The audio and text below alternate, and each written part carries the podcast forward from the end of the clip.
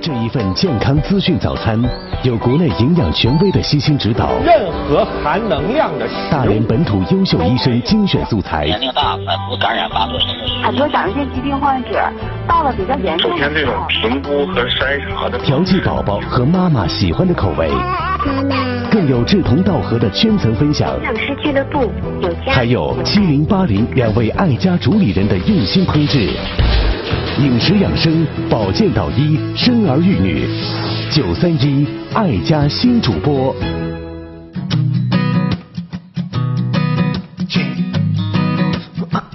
各位早安，这里是 FM 九十三点一大连电台财经广播。每个工作日早晨的六点钟到七点半，都是由九三一爱家新主播在这里陪伴各位。我是宁宁。我们首先来关注一下今天的天气情况。今天是十二月二十八号，星期四，白天到夜间多云，温度最低温度是零度，最高温度是零上六度。那么风向和风力呢是白天南风到夜间的时候转为东北风，风力四到五级。现在是北京时间六点零一分，最新的实况气温是零度，所以相对来说今天还是温度比较宜人的。但是在出门的时候，依然是要提醒大家，尤其是带着小宝宝出门的话，一定要给孩子做好防寒保暖的准备工作，尤其是一些比较敏感的部位，比如说像。小耳朵啊，小手啊，我们建议大家还是应该戴上手套，或者是戴上带护耳的帽子。You want me to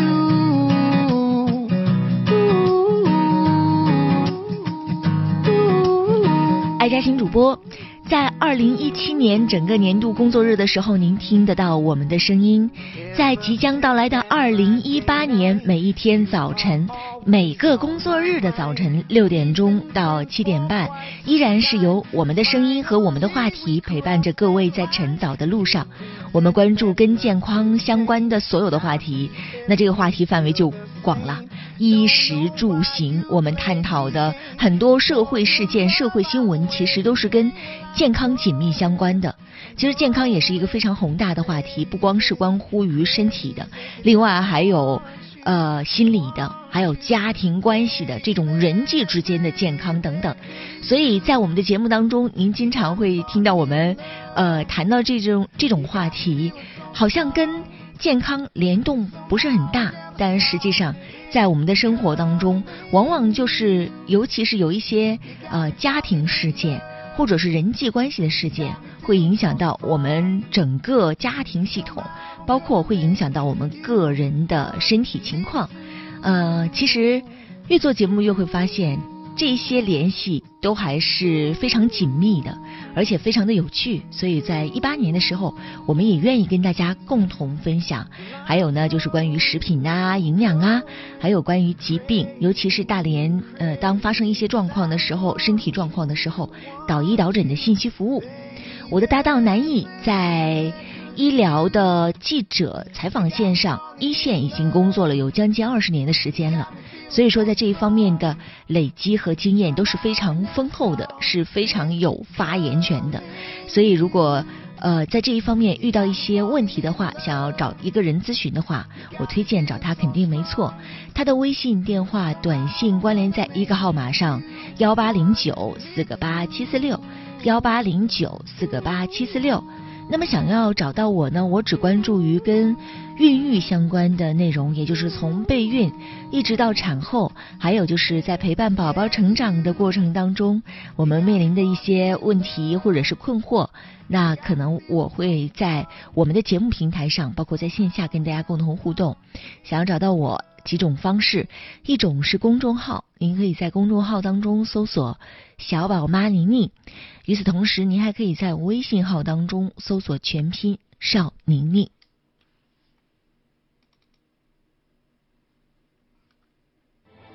小宝妈宁宁，宝宝的事情你都知道吗？知道一点点吧。小宝妈宁宁，我告诉你个秘密。宝宝有什么秘密呢？宝宝爱妈妈，妈妈爱宝宝。妈妈爱宝宝。宝宝爱妈妈。辣妈日记。辣妈日记，昨天在我的绘本育儿群当中呢，跟大家探讨了关于孩子补铁的一个话题，主要呢是由一个妈妈的提问，呃，引发了一个探讨。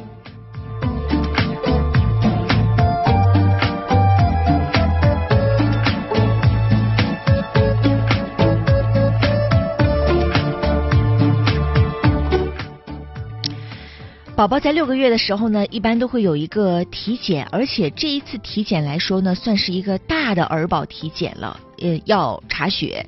于是，呃，与此同时呢，可能有的可能还要查一下骨碱磷酸酶，要看一下孩子体内维生素 D 的储备情况。呃，还有一些常规的体格检查、口腔检查、眼睛检查等等。那有不少宝宝在六个月的时候查的时候，可能就会有贫血、缺铁性。贫血这样的一个情况，呃，包括在经过一个处理之后，一个月复查之后，数值可能还不是很理想。虽然说长了一点，但是可能还是在这个贫血的临界点上。所以大夫呢可能会建议说，呃，除了常规的铁剂之外呢，在饮食方面也要特别注意一下，比如说可以出吃一些猪肝泥，然后辅食呢也要呃特别注意一下。这个妈妈就比较担心。呃，想问一下，说这个猪肝泥可不可以常规的来吃？首先，我们来说猪肝泥呢，不能吃的太频。比如说，有的家长会认为说啊，猪肝泥好啊，补血呀，血红素、铁的含量很高，所以我天天都在饮食当中给孩子搭配。这种显然我们是不太同意的。那我们说，顶多一周吃一到两次。那如果说你饮食足够丰富，然后像呃。日常当中红肉摄入的也比较好的话，那我们建议像这个猪肝泥，一个月吃一到两次就可以了，也就是一周、两周吃一次就可以了。包括在补铁的过程当中，比如说我们吃了一些瘦肉，或者是我们服了一些铁剂，我们都提醒大家可以适当的来一点柑橘类的水果，或者是富含维生素 C 的蔬果。一方面，为什么我要首先推荐柑橘类呢？一方面就是维生素 C 有助于铁的吸收，那么另一方面呢，就是这种酸，这水果当中的这种果酸，它也是有助于铁的吸收和消化吸收。这个道理呢，同样也要奉献给我们正在孕期有贫血问题，现在正在。口服，比如说像补铁剂呀，还有就是像呃通过食疗的方法，呃来进行补铁的准妈妈们，贫血的这个问题是一定一定一定要重视的。我们用了三次重复，就可见这个问题是有多么的严峻。首先，我们说对于妈妈来说，如果贫血的话，它会引发身体的一连串的反应。那么对于胎宝宝来说，如果贫血的话，胎宝宝是在呃孕期的时候，在妈妈肚子里的时候，他要把自己在出生之后四到六个月的铁全都储备好，然后他才出生的，就是孩子是在储备的阶段。如果妈妈自身铁不足的话，那就相对来说很糟糕了。另外，妈妈贫血的话，对于胎宝宝来说也会影响孩子的发育。比如说会造成一系列的不良的后果，早产呐，孩子长得就是发育的不良啊。尤其是铁对于什么发育很重要呢？对于孩子大脑的发育是非常重要的。曾经就是有一种直白的说法，呃，就是贫血的孩子。可能孩子这个对于孩子智力的发育是有影响的，不是可能哈。贫血的孩子长期处在这种贫血状态之下的话，那对于孩子的智力是有影响的。所以，请一定一定要重视孕妈妈和胎儿贫血的问题。当医生说孩子这个贫血是要口服补铁剂的话，那我建议大家就要乖乖的口服补铁剂。那与此同时，在饮食上也不能耽搁了，在饮食上要足够重视富含铁的食物的添加。呃，有的妈妈昨天在这个我回头再来看我们的对话记录当中，因为我们是一个陪伴的群，所以说有很多妈妈，然后也会有，呃，跟月龄六个月月龄相当的这个妈妈会说了，说我给孩子呢添加的这个食物有添加，我看了一下哈，呃，给吃鸡蛋糕，然后红枣我们都给吃了，还吃米粉，不爱吃青菜。这个孩子一岁了。就饮食来说，这种饮食我不知道，我没有问到最后核实到他是当天的饮食是这种情况，还是针对于我们说的这个贫血的饮食，他拿出了一个他常规的，他认为说能够补铁的这样的一个饮食。不管怎么说吧，这一份饮食对于补铁来说肯定是收效甚微的。虽然鸡蛋。是一个完美的食物，它也富含铁，但是蛋黄当中它也含有一些物物质，它能够影响铁的吸收。所以补铁来说，鸡蛋并不是一个特别理想的食物，但是它会比青菜什么之类的好。红枣那就更不用说了，红枣好像貌似我们看以形补形，它是红色的，然后又比较甜，孩子可能吃进去会比较容易吃。但从食物的安全性来说，比如说整个的红枣，我们是不建议给孩子的。那可能大家会进行一下处理，我做成红枣泥，我做成红枣糕给孩子吃，会不会补铁？那红枣当中的那点铁，可以说可以这么说吧，就是可以忽略不计。我们来具体说一说关于补铁的这件事情。关于铁的存在形式呢？膳食当中只有两种形式，一种是血红素呃血红素铁，另外一种呢是非血红素铁。血红素铁通常就是存在于动物性的食物当中，比如刚刚我们说过的，除了猪肝之外，你还可以选择鸡肝呢，像鸡肝呐，像牛肝啊，然后像牛肉啊，像猪肉啊，还有像一些鱼虾，这都属于含血红素铁比较多的食物。所以在辅食添加的过程当中，大家千万不要秉承着我添加果，我先加果泥，再加蔬菜泥，然后呃再加一些呃其他的泥。总之，我要把动物性的食物放在后边加，因为听说会敏感呐。这都是完全错误的。现在辅食添加没有。从食物的种类方面，有添先添加还是后添加？如果说有一个准入选择的标准的话，那就是优先添加富含铁的食物。从孩子接受程度来说，我们一般会推荐可以先添加富含铁的米粉。在这里，我也要提醒大家，海淘米粉哈，像海淘。罐装的肉制品，我们是非常不推荐的，因为在我们国家，罐装的婴幼儿辅食的肉制品是不允许进口的，这是检验检疫有标准的，所以不要给孩子买这种辅食当中的罐装的肉制品。当然，大宗的我们国家会查，但是像这种小的小单，可能我们也是查不及。也有这方面的原因。那像米粉，如果说我我说我海淘一下倒可以，但是我现在看到几种米粉，有的还是有机的，它是不含铁的。这个也跟饮食结构有关系，因为在国外可能罐装食物去喂孩子比较普遍，所以有很多是从罐装的肉泥开始的，孩子的第一口辅食哦。是从罐装肉泥开始的，所以米粉当中，因为米粉当中也都是强化了铁，一般一百毫克的一百克的米粉当中，大概也就是五到八毫克的铁，所以从这个补铁的效果上来说，当然是罐装肉泥的这个补铁效果更好喽。但是我们目前来看，对于罐装食罐装食品，我们的接受程度还不是很高，大家更愿意自己在家里做。那自己在家里做，一个是肉泥自己在家里做呢，可能难度比较大，它没有办法把它做的那么细腻，或者是做的那么细腻之后，可能孩子在口感的调剂方面，孩子可能也不太那么接受，所以我们一般都会推荐先从呃富含铁的米粉开始。那富含铁的米粉，我们建议大家就是选择一个高铁的。那呃含非血红素铁比较多的食物，比如说刚刚我们说的强化铁的米粉，这属于一种哈。另外，像一些豆制品，比如说像大豆啊，所以这个豆腐你就可以放心给孩子吃。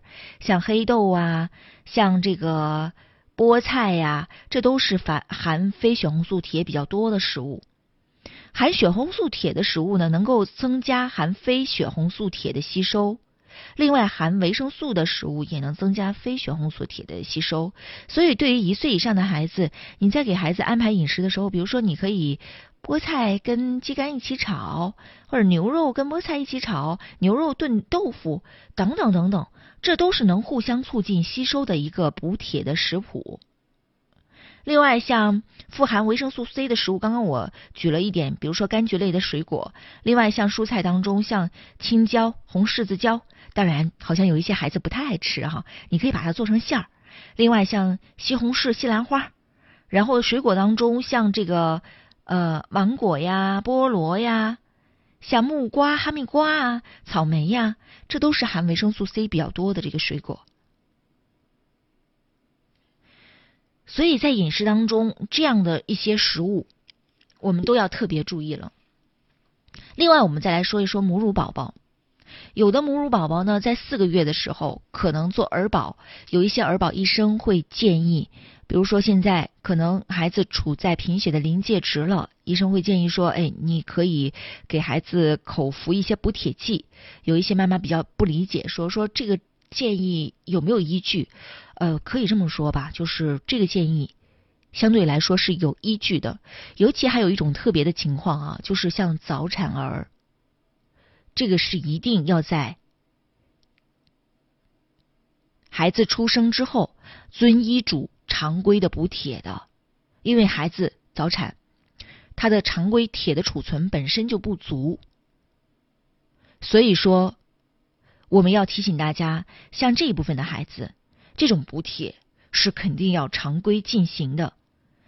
那母乳的孩子呢？一般来说，就是母乳当中铁没有，呃，所以说我们有时候会有医生这样建议说，母乳的宝宝常规四月龄左右，尤其是当这个验血的时候，他还处在一个贫血的临界点的时候，就应该常规的。口服一些补铁剂了，然后六月龄一直补充到六月龄介入到辅食，这个是一个参考的意见，可以提供给大家。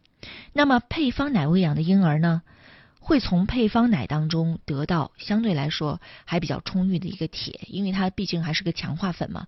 但是即使是这样的一个情况，母乳也要优于远优于配方奶。所以千万不要因为这一条会觉得说，你看母乳含铁不足，那母乳其他的东西是配方奶没有办法企及掉的。所以说，该正常母乳喂养还要正常母乳喂养。然后呢，我们还是建议大家在六月龄左右再给孩子引入辅食，不必要太早的给孩子引入辅食。昨天有一个家长。会说四个月的时候孩子体检，然后医生就建议给孩子添加辅食，为为了预防孩子贫血。其实这个我觉得是有一点操之过急。如果是从预防的角度来说，是可以引入一些铁剂的，呃，口服一些这个液体铁剂。那引入辅食的话，对于四月龄的孩子来说还是稍早，除非孩子有有一些状况，比如说因为这孩子状况我不了解啊，比如说孩子有严重的。这个反流，胃食道管反流，然后或者是孩子是属于早产的一个情况，或者是，当然了，常规查体如果出现贫血的话，那肯定是要第一步建议是用铁剂补充的，只有那种特别轻微的情况或临界值的情况才建议添加辅食。但是从目前为为止，我们认为添加辅食还是从六月龄左。左右开始是属于比较合理的一种情况吧。欢迎各位继续回到《辣妈日记》，您正在收听的是九三一爱家新主播。那么在每天我们的节目行程安排当中呢，六点到六点半为您安排的是《辣妈日记》的板块儿。那么六点半到七点半呢，是爱家新主播的主体节目内容。六点半到七点半，在我们主体内容当中，是由南艺和我共同为各位带来南艺的微信、短信、电话。关联在一个号码上，幺八零九四个八七四六，幺八零九四个八七四六。同时呢，您还可以在新浪微博当中找到他，新浪微博搜索“电台南艺”。那么，如果说有一些孕育方面的问题，您可以跟我来进行沟通和交流。那，嗯，我的微信号是全拼搜索“邵宁宁”，嗯，还有就是新浪微博，您可以搜索“小宝妈宁宁”来找到我的新浪微博。小鬼，小鬼，捏捏你的小脸，让你喜欢整个明天。同样是昨天，在我的绘本育儿群当中，有一个妈妈紧急求助了一下，就是孩子被烫伤了。烫伤了之后呢，呃，刚开始可能只是表皮感觉有一点这个烫伤，然后呢，过了一段时间之后，鼓了一个大水泡。这个妈妈就想问一下啊，在大连去哪一些医院去看一看？我们想要跟大家说，但凡是这种烧烫伤，那第一时间要想到带孩子去的就是专门医院，一个是大化，一个是四院。我们再来说一说，就是这个当孩子会爬了、能走了、有行动能力了之后，家里这个安全问题是一定一定要特别注意的。呃，小小宝现在是九个多月，然后现在呢正是行动能力和好奇心非常强的时候，我就观察他，他不光是到处爬、到处翻，而且呢，他捡到什么，因为孩子这个时候呢也处在一个口欲期，捡到什么就往嘴里塞什么。有一天，我发现他跑到这个厨房当中，正在翻垃圾桶。我一过去一看，哎呀，这个嘴里就有菜皮。当时我的内心是崩溃的，但是这就很正常，就是孩子捡到什么就会往嘴里塞什么，这是他探索世界的一种方式。有的妈妈说他饿吗？不是，他就好奇，他要尝一尝。就像我们拿拿拿到一样东西之后，我们拿了这个东西，我要看一看。但是对于孩子来说，他的第一直觉就是拿到什么我要尝一尝，我不是尝一尝，我就是要放到嘴里去感受一下。所以这个阶段的孩子他也会吸吮自己的手指啊，或者是舔各种各样的东西，舔自己的玩具呀，啃自己的玩具呀，啃抱着你的时候，你抱着他的时候，他会啃你的衣服呀，舔你的衣服呀。这就是孩子的口欲期，要让孩子尽情满足，当然不是。像我这样的，我这个做错了，卫生这个卫生间和厨房的门，实际上在这个阶段是要关好的，要么就是用上婴儿防护栏把这个门拦住，就是要避免孩子进去翻到一些垃圾呀，或者是有一些，比如说卫生间当中的一些洁厕剂呀、洗浴剂呀，让孩子够到，包括洗衣粉呐、洗衣液呀，让孩子够到，孩子误食。这就比较麻烦了，包括卫生间的马桶啊，都是非常危险的。包括这个家庭，我也想说，怎么就能把灯泡放到孩子能够够及到的地方呢？而且孩子的表皮，孩子的皮肤跟成人是不一样的。那如果说烫起水泡的话，那那这个烫伤可能就应该是不是初级的了。这么大一个水泡。这处理起来相对来说后边后续也挺麻烦的，所以我们要提醒大家，预防工作一定要前置的做好，千万不要认为说，哎呀，我放那儿他不能动吧？应该不能动，我想他不能动。我们不是孩子，我们完全不了解孩子在想什么。即使我们认为有时候我们足够了解孩子，实际上我们也知之甚少。所以，我们再次强调一下。像这样的一个一个的案例发生在我们身边的这个案例啊，也要提醒我们：当孩子有了行动能力的时候，一定要蹲下来，以孩子的视角去看一看我们的家居环境当中有什么危险因素，一定要及时的把这些危险的因素给它规避掉。我们再来回答一个妈妈提问的问题，关于孩子的尿床。嗯，关于孩子的尿床呢，是这样的，因为这个妈妈没有说孩子是多大的年龄，一般来说，这个妈妈可能会想要问我，我大概了解啊，就是是不是这种尿床是一种病，要看孩子的年龄，还有尿床的这种频次，还有就是它的持续时间。比如说像小宝宝，我觉得三四岁的孩子尿床相对来说是比较容易理解的。但是如果说大孩子，比如说大于五岁以上的孩子，然后呢持续了一段时间，呃，而且呢每一周他可能都要尿那么两三次的话，那这种情况是需要引起家长重视的。你要去带孩子到医院当中，也尤其是要到儿童泌尿。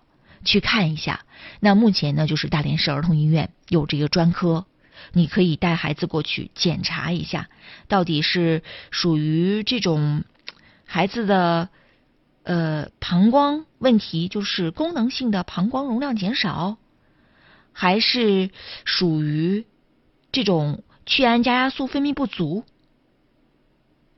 或者是有遗传的因素。因为尿床跟遗传它的相关性还是比较大的，或者是其他的原因，比如说把上边的一些器质性的或者是遗传的原因给它排除了之后，晚上临睡之前喝水太多了，或者孩子有便秘的情况，可能也会造成膀胱的压力导致孩子尿床，或者是还有一种就是心理状况，孩子太兴奋，或者孩子最近这一段时间压力比较大。也有可能会导致孩子出现尿床，尤其是从来不尿床这一段 出现这种尿床的情况。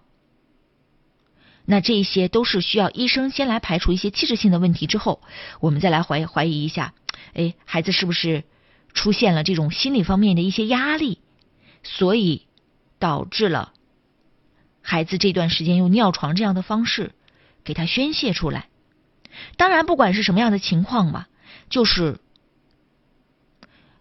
因为孩子尿床去指责孩子，甚至是打骂孩子，是非常不合理的。所以，当出现这样的情况的话，我们还是应该理性的对待吧。引尿床对于父母，尤其大孩子尿床来说，对于父母来说不可能不焦虑。我特别能够理解这种。焦虑，但是首先我们得弄清楚到底是什么问题，一定要带孩子到医院去看一下。比如说儿童医院有肾脏内科，可以带孩子去看一下，有专门的这个方向的专家出诊。呃，在治疗方面。有的妈妈问说：“你看，我按时的把孩子叫醒去尿一下，是不是能够解决这个尿床的这种问题呢？”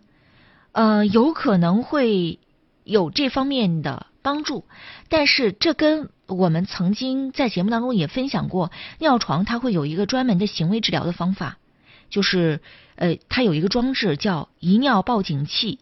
一旦尿湿的话，他就会发出报警声，唤醒孩子说：“那个起床啦，尿尿啦。”这个通过这种反复的练习，他最终孩子可能他会有这种要尿尿之前，他会有这种感觉，他就自己能够醒过来。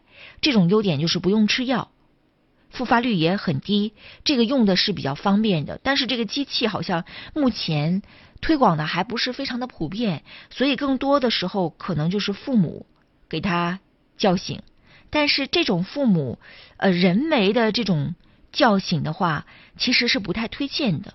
首先就是会影响孩子的睡眠质量，另外可能这种父母把握不好孩子是否真的有尿，所以可能会频繁的叫醒，反而还会影响孩子的整个的跟泌尿排尿相关的一些这个激素的这种分泌。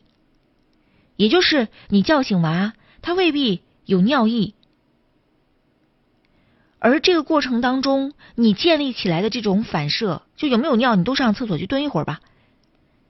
反而对于孩子，他的真正的有节律性的，或者是能够自体感受到自己真正有尿意的这种，呃，我们最后要达成的目的是背道而驰的。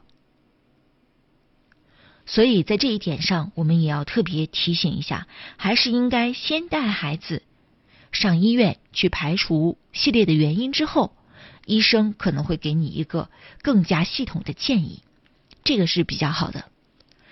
好了，我们稍事休息一下，马上进入九三一爱家新主播的主体内容。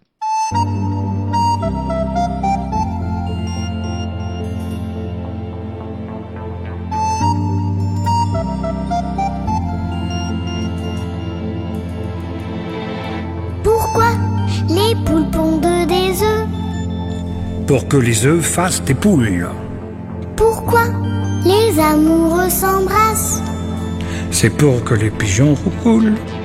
Pourquoi les jolies fleurs se fanent? Parce que ça fait partie du charme. Pourquoi le diable est le bon Dieu? C'est pour faire parler les curieux.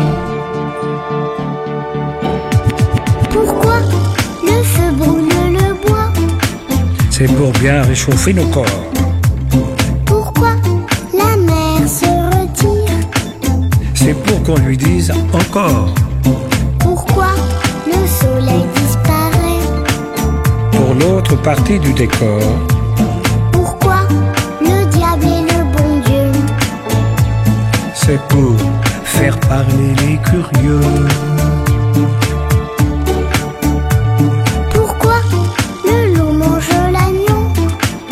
Parce qu'il faut bien se nourrir. Pourquoi le lièvre et la tortue Parce que rien ne sert de courir. Pourquoi les anges ont-ils des ailes Pour nous faire croire au Père Noël. Pourquoi le diable est le bon Dieu C'est pour faire parler les curieux.